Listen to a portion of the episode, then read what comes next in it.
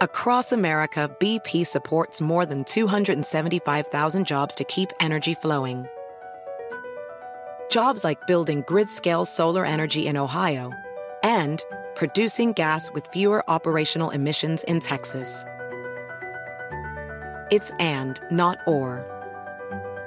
See what doing both means for energy nationwide at bp.com slash investing in America. Can you remember a time when you thought someone you disagreed with might actually be right? In the new podcast, You Might Be Right, former Tennessee governors Bill Haslam and Phil Bredesen pose that question to guests like Paul Ryan, Al Gore, and Judy Woodruff. Come for the stories, stay for the substance and expert insights into some of the most challenging issues facing the country, including affordable housing, crime, and education. Listen to You Might Be Right a new podcast from the Baker School at the University of Tennessee, available wherever you get your podcasts.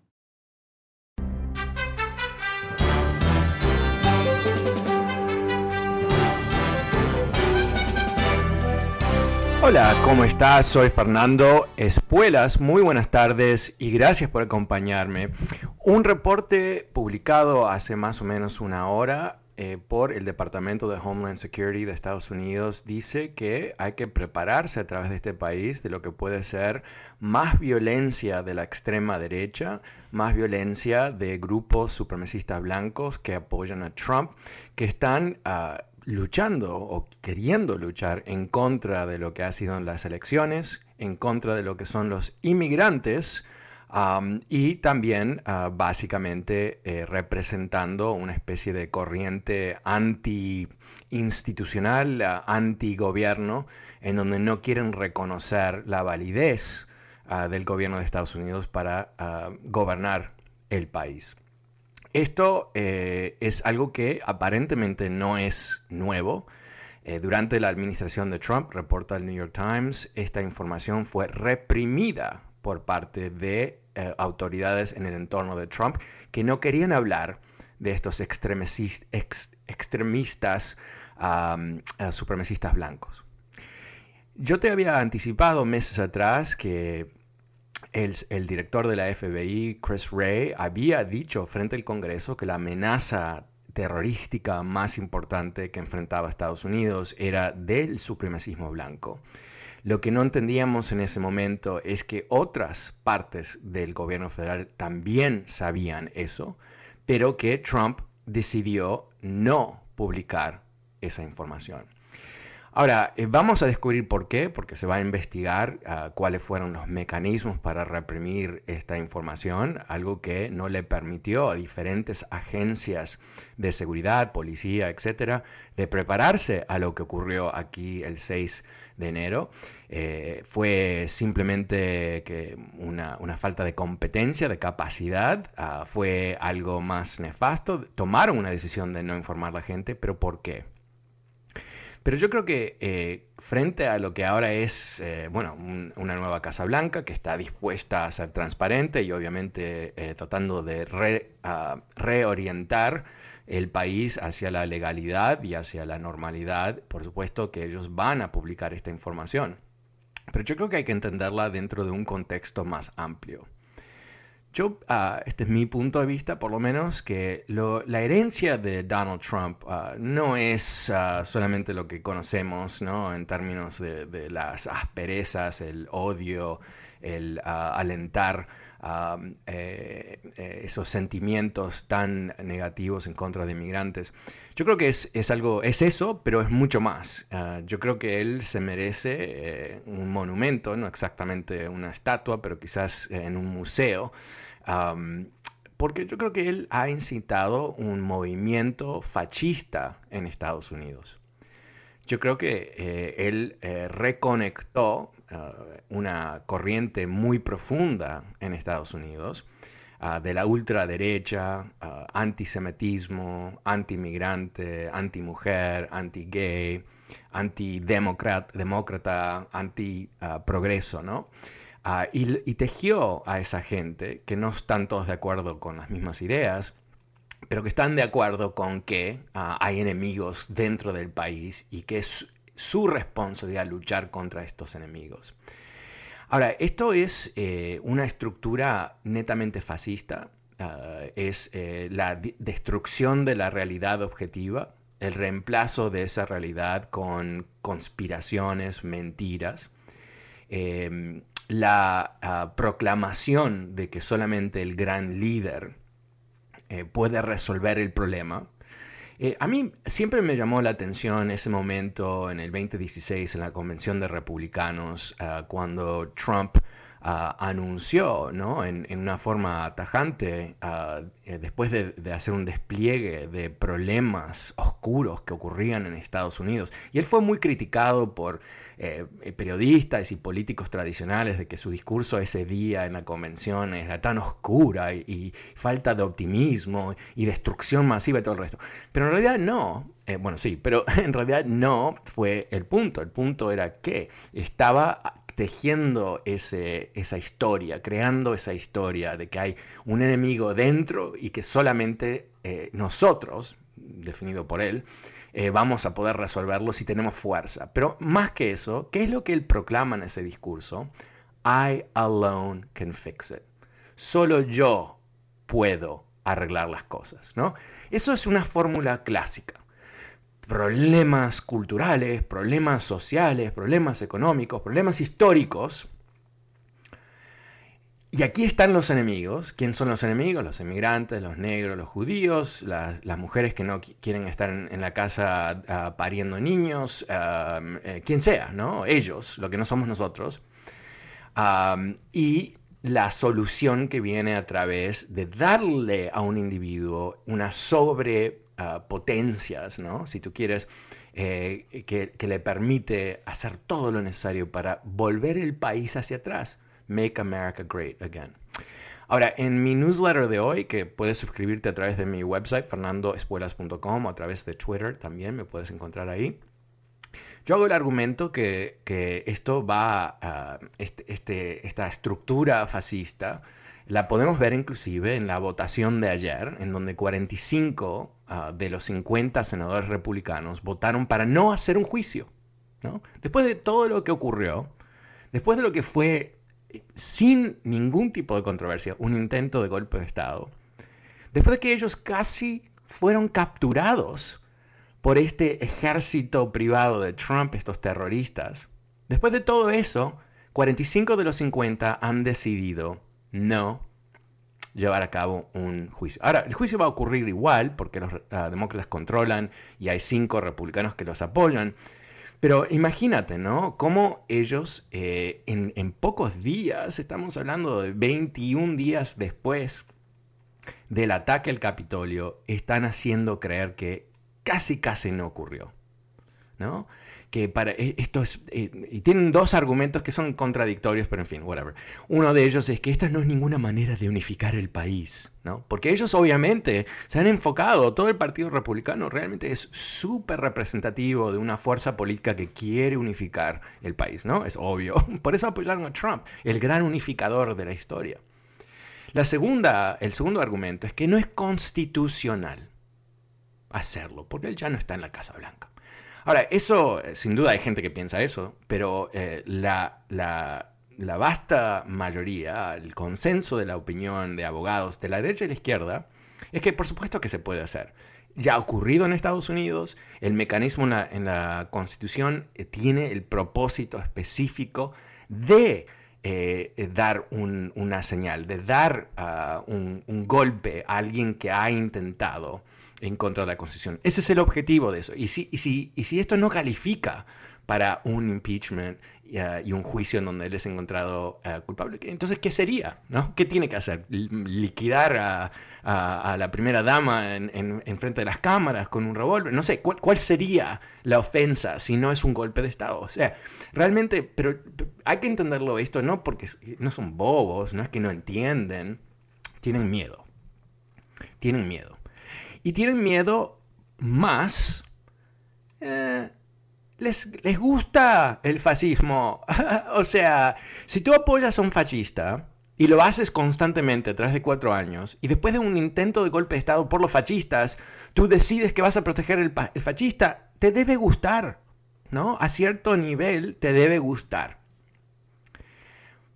Ahora, eh, para el resto de nosotros que queremos vivir en un país democrático, que queremos eh, avanzar con, resolver no solamente la pandemia, pero resolver el tema económico que está ligado a eso, queremos resolver una cantidad de cosas, ah, este grupo de senadores republicanos realmente son un peligro, ¿no? Porque no es que ellos van a llevar a cabo un golpe, simplemente lo van a acompañar. Bueno, una vez más, si quieres leer ah, un ensayo que escribí esta mañana y, tengo, uh, nombro quién ganó el día en Washington, quién perdió el día en Washington, eh, un poco de lecturas, citas, etc. Eh, te invito a que te suscribas a mi nuevo newsletter. Lo puedes hacer a través de mi website fernandoespuelas.com. Y sabes que mi nuevo podcast también está disponible. Si quieres suscribirte, lo puedes hacer a través de Apple o Spotify. Búscame Fernando Espuelas, ahí vas a encontrar mi nuevo podcast. suscríbete si te gusta, dame un buen rating, por favor, porque eso ayuda a que otra gente lo pueda descubrir. Ok, muchas cosas. me estoy convirtiendo en una, un imperio mediático, no tanto, pero, eh, pero realmente agradezco a aquellos que me han acompañado en el newsletter. Mucha, mucha gente se ha suscrito.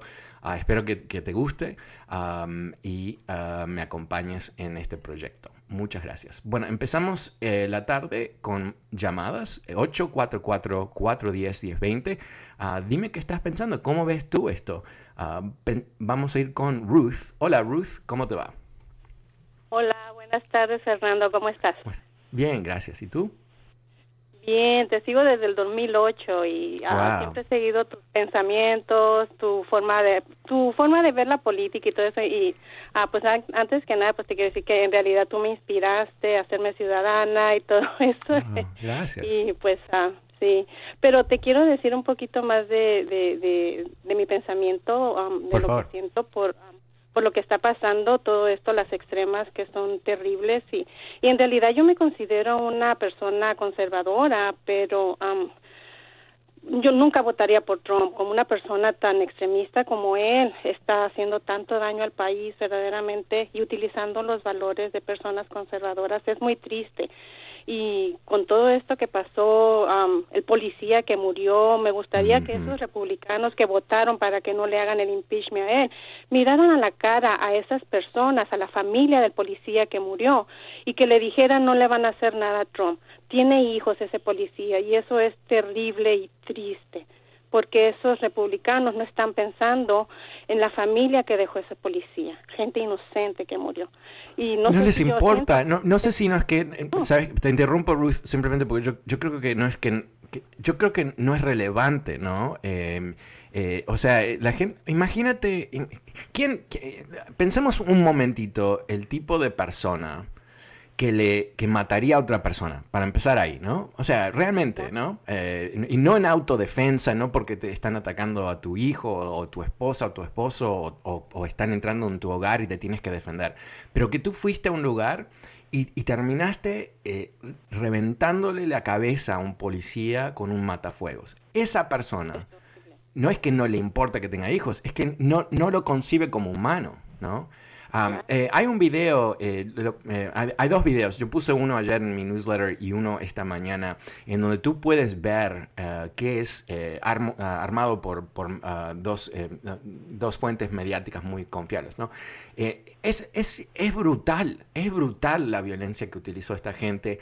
Y, y lo interesante de estos videos es que eh, podemos escuchar lo que ellos dicen. Esto no es un video de una cámara de CNN viendo de la distancia. Estos son los videos de gente que estaba atacando el Capitolio y puso esos videos en Facebook y otros lugares y, fueron ah, bajados eh, por, estos dos grupos. Entonces, ¿qué, es lo que, podemos descubrir? Que eran salvajes, que buscaban ah. máxima violencia, ¿no? Perdón, te interrumpí para, para dar un poco en contexto. Entiendo, sí, no, no, y, y, qué es lo que pasa por la cabeza de esas personas que uh, no no limitan su fuerza y no entienden que su que su extremismo causó una muerte o, o causó cinco muertes en este caso. Y y matarlo, o sea, nada más por su ideología extremista yo yo no concibo eso. Yo yo repruebo totalmente no estoy con ese grupo de personas es horrible. Yo no sé qué es lo que pasa por sus por su mente y por su corazón que llegan a ese extremo. Entonces apoyar a, seguir apoyando a Trump en estas cosas yo no yo no sería parte de esa de esa malévola no, me imagino que no, Ruth. Eh, hoy estuve escuchando uh, un podcast uh, de un periodista que se ha enfocado en uh, hablar y entrevistar gente que son parte de esta conspiración QAnon. Y algo que él dijo que me pareció súper interesante es que eh, viven en un universo paralelo.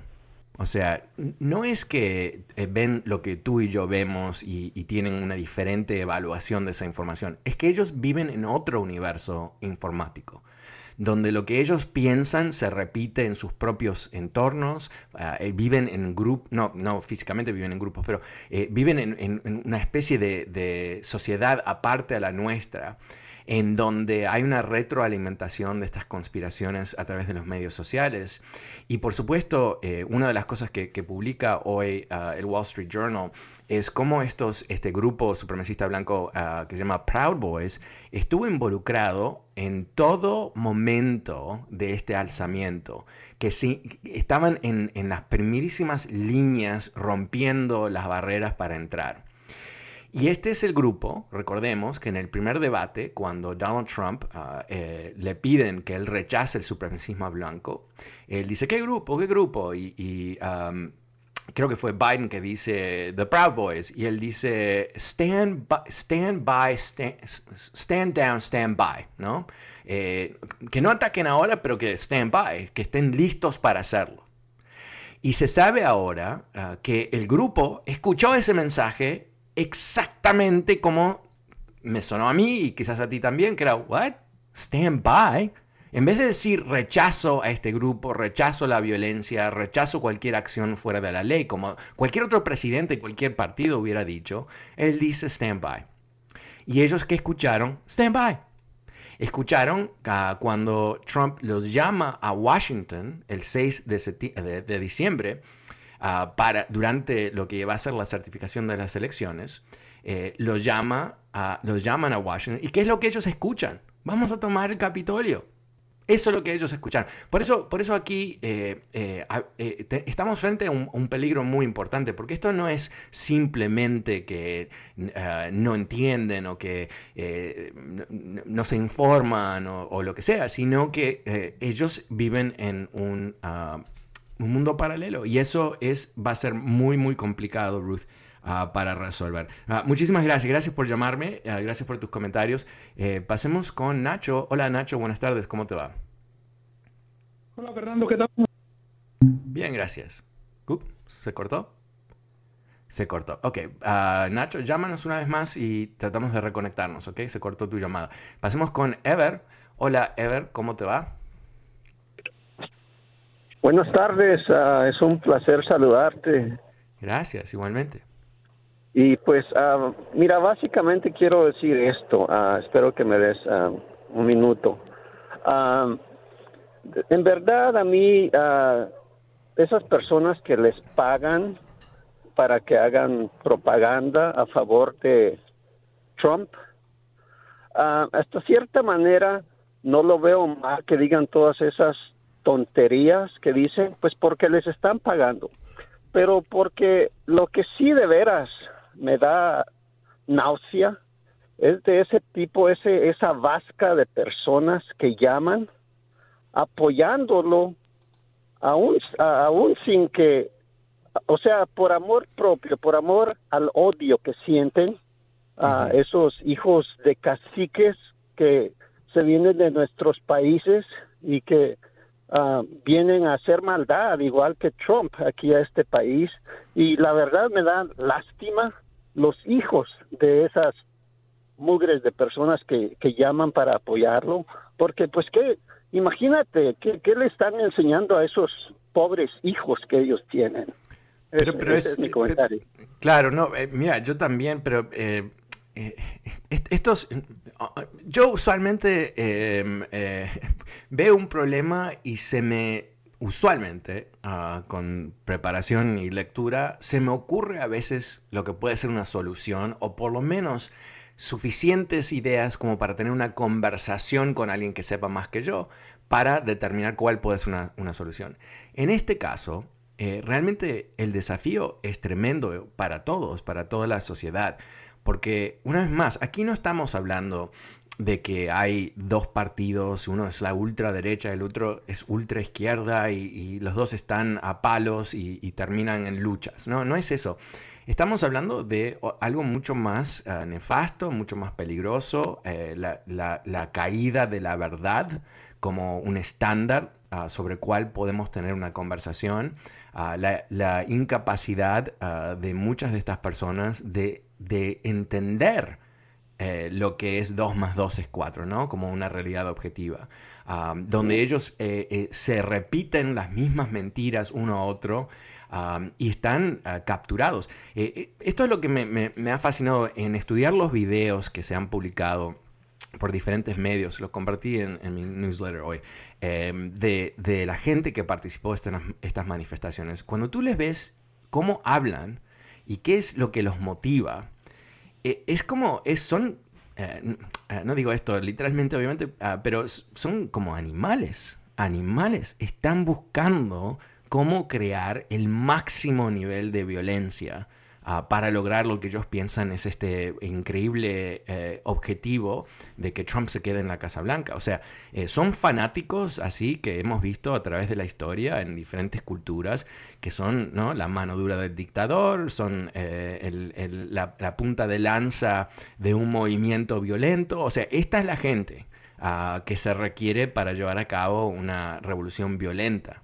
Ah, y, yo creo que no es solamente eh, la gente que estaba en el Capitolio, es su entorno. Uno de los tipos ah, que estaba trepándose por el Capitolio y tenía los zip ties, ¿no? esos cositos de plástico que, eh, para rehenes.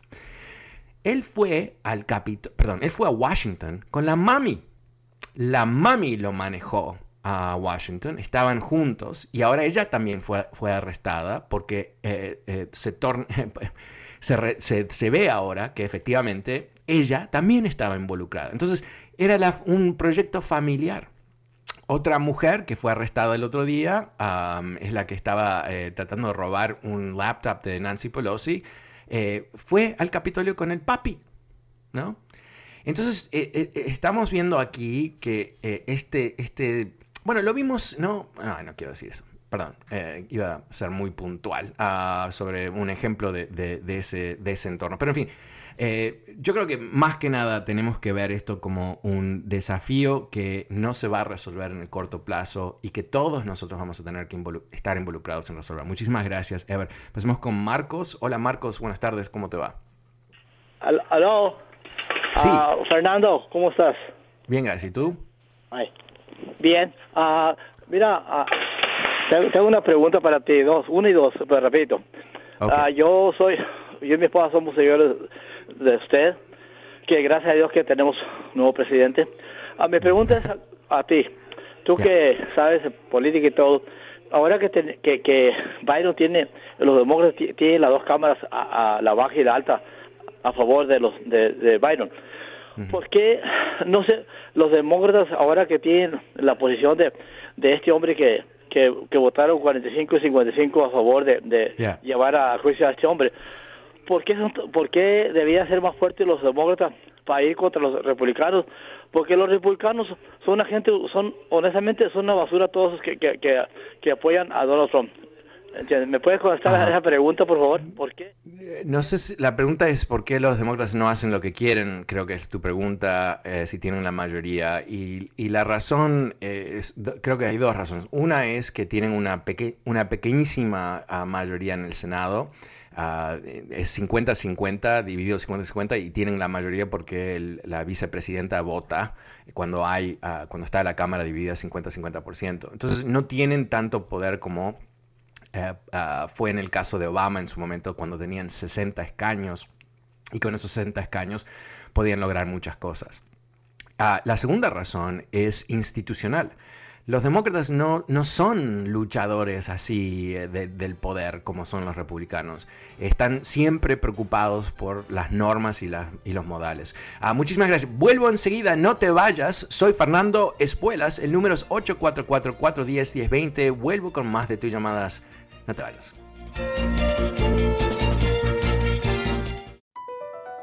BP added more than $70 billion to the U.S. economy in 2022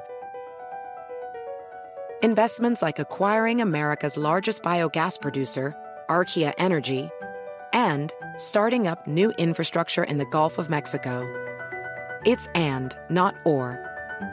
See what doing both means for energy nationwide at bp.com slash investing in America.